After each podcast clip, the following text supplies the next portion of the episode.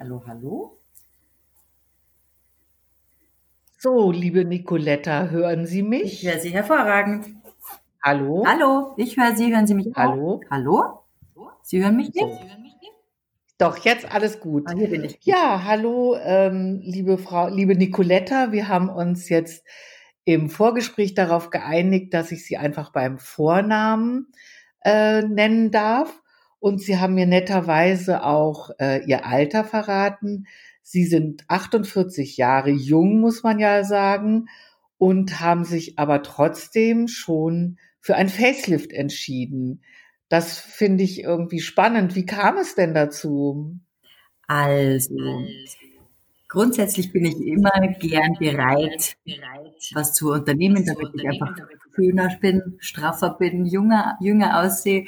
Ähm, hatte jetzt aber nicht wirklich drastische Falten oder habe jetzt mich nicht wirklich alt gefühlt, aber ich habe ähm, eine Freundin, die eben in dieser in dieser Branche arbeitet und wir haben uns darüber unterhalten und ich habe einfach mit dem Gedanken schon länger gespielt. Ah, vielleicht liegt es auch daran, meine Mutter hatte mit 50 auch ein Facelift.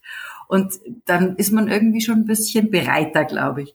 Und dann ähm, hat sich das eigentlich relativ schnell ergeben. Ich war dann äh, bei dem Schönheitschirurgen meiner Wahl, ein wunderbarer Schönheitschirurg in Rosenheim und habe mich beraten lassen und dann ging es recht schnell. Und dann war es passiert. Also Sie, Sie können den Namen ruhig nennen. Das ist der äh, plastische, ästhetische Chirurg Dr. Florian Sandweg, richtig? Ganz genau, von Amosaro. Amosaro heißt die, die Praxis. Praxis Ein genau. wahnsinnig toller Chirurg und also ich würde sofort wieder machen. Und hatten Sie denn von äh, Dr. Sandweg schon andere Ergebnisse gesehen oder, oder wie, wie sind Sie auf ihn gekommen? Genau, dadurch, dass ich eben ähm, eine, eine Freundin von mir arbeitet bei Dr. Sandweg, das ist die Frau Dr. Kiefel. Und ähm, ich habe auch etliche von meinen Kunden schon äh, geschickt für verschiedene andere Sachen, jetzt gar nicht unbedingt für Facelifting, sondern für Oberlidstraffung, einfach nur Botox-Unterspritzungen oder Hyaluron-Fadenlift äh, in unterschiedlichste Bereiche. Auch das Cool Scalping haben einige meiner Damen ausprobiert und habe da schon ganz viele unterschiedliche Sachen gesehen, auch Nasenkorrekturen und also alles, was ich gesehen habe, war wunderbar, einwandfrei, so schön. Also dann hatten Sie gleich Vertrauen. Aber hat sie, sie muss ja tro trotz allem also auch irgendetwas in ihrem Gesicht gestört haben? Oder haben Sie einfach nur befürchtet, wenn ich das jetzt nicht mache, dann fängt äh, vielleicht dieser Sacking-Effekt an? Oder, oder was genau, genau war es ging, genau, es ging genau um diesen Sacking-Effekt. Also das ist wirklich so, dass man ab, also Entschuldigung. Aber alles gut. Ich rede einfach weiter, oder? Ja, na klar. Das, das ab, ab ja. einem gewissen Alter, ab einem gewissen Alter fängt einfach die Haut an zu erschlaffen. Ja, das ist ja nicht nur im Gesicht so, das ist ja auch am Körper so. Ich mache auch Kosmetikbehandlungen. Da versucht man natürlich auch kosmetisch schon ähm, entgegenzuwirken, aber das geht halt nur bedingt. Ich habe glaube ich, mit 35 das erste Mal äh, mit Botox begonnen. Einfach, ich bin ein Verfechter der, der Meinung, wenn du früher anfängst, brauchst hinterher nicht so viel machen. Und das hat sich bei mir bewahrheitet. Also ich habe ähm, die Zornesfalte war, war die erste Behandlungszone in meinem Gesicht. Und dann hat es also sich eins nach dem anderen. Und dann habe ich einen Fadenlift äh, machen lassen und habe aber festgestellt, das, was mich stört, ist eben genau diese Hauterschlaffung, dass quasi das Gesicht nach vorne rutscht. Ähm, das hat mich gestört. Und das kann man leider nicht in den Griff kriegen mit Botox und Hyaluronunterspritzungen und auch nicht mit Kosmetik. Und dafür war dann dieses Facelift, und das ist ja kein ganz ganzes Facelift gewesen, das ich machen habe lassen, sondern ein Mini-Facelift nennt sich das. Das ist nur, quasi nur der untere Teil des Gesichts. Also man viel. Genau. Und hatten Sie keine Angst? Nee, überhaupt nicht. Überhaupt nicht. Nee. Lag das daran, dass ähm, Sie das bei Ihrer Mutter schon so miterlebt haben oder, oder sind Sie überhaupt so ein angstfreier Mensch? Ich bin grundsätzlich angstfrei. Bestimmt hat es auch mit dazu beigetragen, weil meine Mutter das einfach so unspektakulär gemacht hat. Ich habe da auch nie mehr gehört, das hat irgendwie wehgetan oder sonst irgendwas. Die hat das machen lassen, das war vorbei, Ende fertig. War auch wunderbar bei meiner Mutter damals schon und das ist ja jetzt schon ewig her, 20 Jahre her. Ähm, aber ich habe ein Riesenvertrauen zu dem Arzt gehabt. Der Arzt ist einfach, der, der kann, der holt einen so ab. Dr. Sandwig ist einfach ein toller Mensch, der genau merkt, wo die Bedürfnisse sind und wir haben uns einfach darüber unterhalten und ich, mein Aufklärungsgespräch ähm, ging relativ schnell, weil ich gesagt habe, alles klar, das passt, ich mache das. Das ist für mich kein Ding. Verstehe. Und haben Sie vorher äh, mit Freundinnen oder Familie oder, oder irgendwie drüber geredet, dass Sie das vorhaben? Ich habe, äh, glaube ich, mit jedem drüber geredet, dass ich das vorhabe, und insbesondere mit meinen Kundinnen. Von jedem so, also jeder hat dann gesagt, hm, das brauchst du doch gar nicht, das brauchst du doch gar nicht. Stimmt, ich brauchte das auch nicht. Es stimmt tatsächlich. Also wenn ich, wenn ich mir jetzt die Vorher-Nachher-Fotos anschaue, denke ich mir, ja, hast vorher gut ausgeschaut, jetzt schaust du auch gut aus, passt. Aber es ist schon straffer. Es ist einfach diese, diese Kinnlinie, die ist jetzt straff. Mhm, ist, der ja. Unterschied ist vielleicht für jemanden, der mich nicht kennt, minimal. Vielleicht auch für jemanden, der mich gut kennt, minimal. Aber für mich, ich liebe es. Ich schaue mich in den Spiegel und ich denke mir, das hast du sehr gut gemacht. Toll, das, ja, das hört sich wirklich gut an. Und wie war denn dann der Ablauf? Also Sie hatten das Vorgespräch, logischerweise, das Aufklärungsgespräch. Genau. Und dann, äh, Herr Dr. Sandwig operiert ja in der Klinik in Rosenheim, ja, richtig? In dem Fall war es nicht in der Klinik. Ich habe eine stationäre Behandlung bekommen. Also die war in der in der Praxis, genau.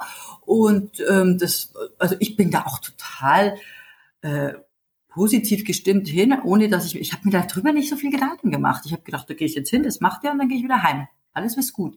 Es war tatsächlich ein bisschen ein Schock im Nachhinein. Ich habe mir das lockerer vorgestellt, als es dann tatsächlich war. Aber ich habe es überlebt, ich bin noch hier und jetzt bin ich auch happy. Aber es ist tatsächlich, also man muss sich schon, man sollte sich schon kurz die Zeit nehmen, sich Gedanken drüber zu machen. Das habe ich nicht so gut gemacht, muss ich sagen. Ähm, man, also das Aufklärungsgespräch muss mindestens 24 Stunden vor dem Operationstermin sein. Man kommt dann hin, die, die die Dauer dieser Operation wird angesetzt mit zwei bis drei Stunden. Das kommt aber ganz darauf mhm. an, wie gut man halt operabel ist. Und dann bekommt man eine Schlafnarkose. Das war, also bis zu dem Punkt war noch alles super.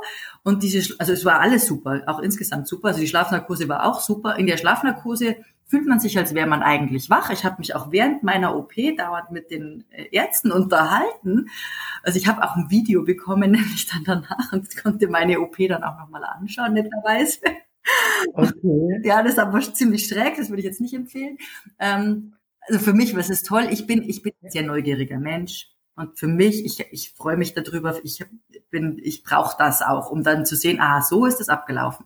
Also von der OP mhm. nichts. Man wacht einfach nach drei Stunden wieder auf und ist operiert. Das ist der Normalfall.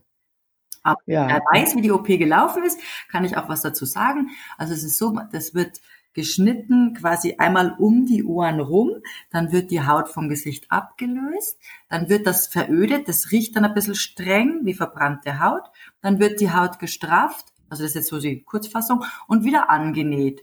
Man hat relativ kleine Narben und mhm. war jetzt auch im Nachhinein gar nicht mal so furchtbar blau oder demoliert. Das war ziemlich geschwollen, die ersten fünf Tage. Aber ich glaube, ich bin am vierten Tag schon wieder arbeiten gegangen. Aber was war dann das, was Sie meinten, da hätten Sie sich vorher vielleicht ein bisschen mehr Gedanken dazu machen sollen? Oder ja. Was war das Schlimmste sozusagen? Das Schlimmste, das Schlimmste war tatsächlich dass ähm, der erste das erste Aufwachen und der erste Blick, ich hatte so einen ganz süßen weißen Schaumstoffhelm auf, als ich aufgewacht bin. Also da wird das alles verklebt und damit das ein bisschen also zusammengedrückt wird, kompressiert wird, kriegt man so einen Helm auf. Und das, ich bin da total erschrocken, weil, weil das dann doch, also es hat doch ganz schön wehgetan, mehr als ich erwartet habe. Ich bin sehr, sehr schmerzunempfindlich und ich habe mir eigentlich gedacht, das mache ich locker vom Hocker und so locker vom Hocker ist das nicht. Damit, darüber muss man sich im Klaren sein. Das ist eine OP und zwar ein, ja. ganz, ein ganz schön krasser Eingriff.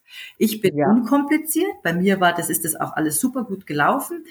Wie gesagt, ich, also auch mit dem Heilungsprozess war das kein Problem, aber man muss wirklich wissen, das ist ein Eingriff. Ja, eine Operation, auf jeden Fall. Genau.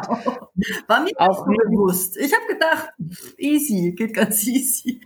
ja, nee, also das ist auch mit Risiken verbunden und darüber wird man ja auch aufgeklärt und leider kann ja auch wirklich tatsächlich was passieren. Aber wie schön, wenn es bei Ihnen dann gut verlaufen ist. Ähm, aber Sie haben doch danach auch, wie ist es, da darf man dann nur auf dem Rücken liegen oder, oder, oder was muss man da alles beachten? Also, die ersten drei Tage hat man dann doch, also das ist ein sehr, sehr unangenehmes Gefühl. Also ich würde sagen, jemand, der nicht so unempfindlich ist, der hat ganz schöne Schmerzen. Also ich fand es jetzt nicht so wahnsinnig schlimm. Ich Ah, also dadurch, dass ich so aufgeschwollen war, das hat mich eigentlich viel mehr geschockt. Ich war schief geschwollen. Also eine Seite war, war, war weiter oben als die andere. Ich habe ausgeschaut wie so eine, wie so eine schiefe Birne irgendwie.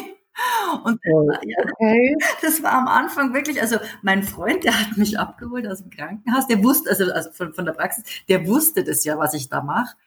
Und der hat zu mir gesagt, um Gottes Willen, wenn das so bleibt, dann schaust du jetzt aus. dann schaust jetzt aus wie ein Vollidiot dein Leben lang. Und das ist to toll, danke, dass du mich so aufbaust. Hervorragend. Es war ja klar, es ist ja vollkommen logisch. Aber, und es geht jedem so, ich habe jetzt so mit mehreren hinter, also unterhalten, die, die, die dann hinterher genauso geschockt waren wie ich. Du kriegst erstmal einen Schock. Du denkst dir erstmal, um Gottes Willen, was habe ich jetzt gemacht? Jetzt mhm, glaube ich, das glaube ich jetzt sofort. bin ich entstellt für mein Leben.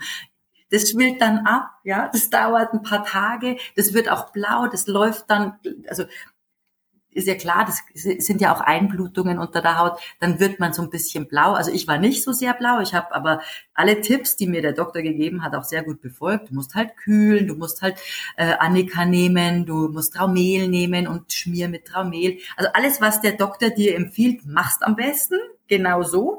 Dann ist es am einfachsten. Mhm. Bei mir war's, war der, der, der, der komplette Heilprozess wirklich total bilderbuchmäßig und ich hatte, also du hast ja dann die Aber das heißt, Sie sind auch gesund, Sie rauchen wahrscheinlich genau. nicht? Genau. Ich mache das, ist ja, ich ernähre mich gesund, ich rauche nicht, ich trinke keinen Alkohol. Mhm. Das wäre ja. das wäre wirklich, also man muss sich schon klar drüber sein. Also gerade die Raucher haben einfach einen schlechtere, schlechteren Heilprozess. Das ist definitiv so. Absolut.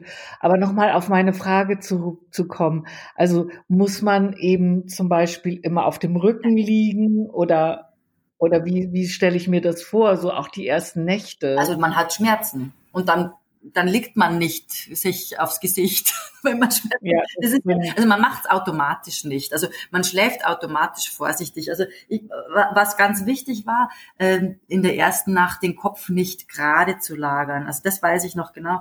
Das war, also ich habe, glaube ich, die erste Nacht tatsächlich auf der Couch im Sitzen verbracht, weil ich so viel Angst hatte, wenn ich, wenn ich mich ins Bett lege, dass ich da runter gehe und also man soll nicht flach liegen die erste Nacht. Also habe ich die erste Nacht mal auf der Couch verbracht, aber viel schläfst in der ersten Nacht eh nicht, weil das wirklich, also das tobt einfach am Anfang. Das, also die ersten ein, zwei Tage sind nicht so schön und dann geht's aber. Also, aber das ist ja bei jeder Operation. Also Natürlich, natürlich. Aber es ist eben auch eine Operation und es ist halt keine Fillerbehandlung, ja. Absolut auch, nicht.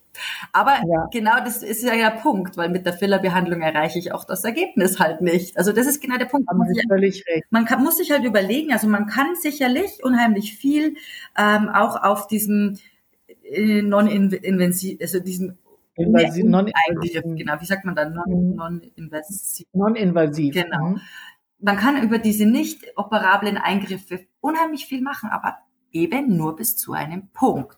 Und dann kann man sich überlegen, will ich jetzt in, Alt, in Würde altern und gehe einfach mit der hängenden Haut oder ich lasse es eben. Das ist ja Geschmackssache. Ja. Finde ich. Kann man ja, da, so oder so haben machen. Sie recht.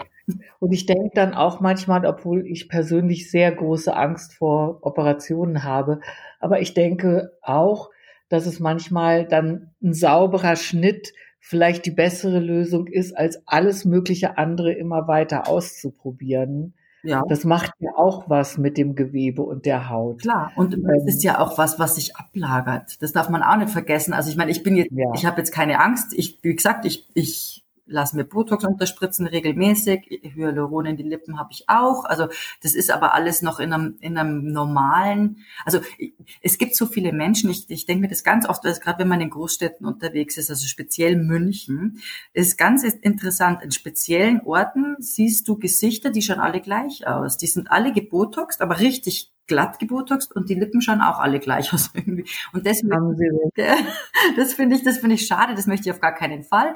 Mit, mit der richtigen Wahl des Schönheitschirurgen wäre das nicht passiert, sage ich jetzt einmal. Also da zum Beispiel, man muss sich in allen Bereichen, wenn man einen Eingriff in seine, in seine, sein Aussehen machen lassen möchte, wirklich vorher gut drüber informieren, wer das macht. Da haben Sie vollkommen recht. Und sagen Sie, haben Sie denn seit wann, wann genau war die Operation? Die war im Februar 2018. Und haben Sie seitdem schon wieder etwas machen lassen? Also keinen ich, Eingriff in, im Sinne von einer Operation nicht. Und das, glaube ich, werde ich jetzt in der nächsten Zeit auch nicht, weil es einfach nicht notwendig ist. Ja. Aber äh, durchaus Botox und durchaus Hyaluron, weil das ja. macht man alle ja. drei, vier, fünf Monate. Ja, verstehe. ich zumindest.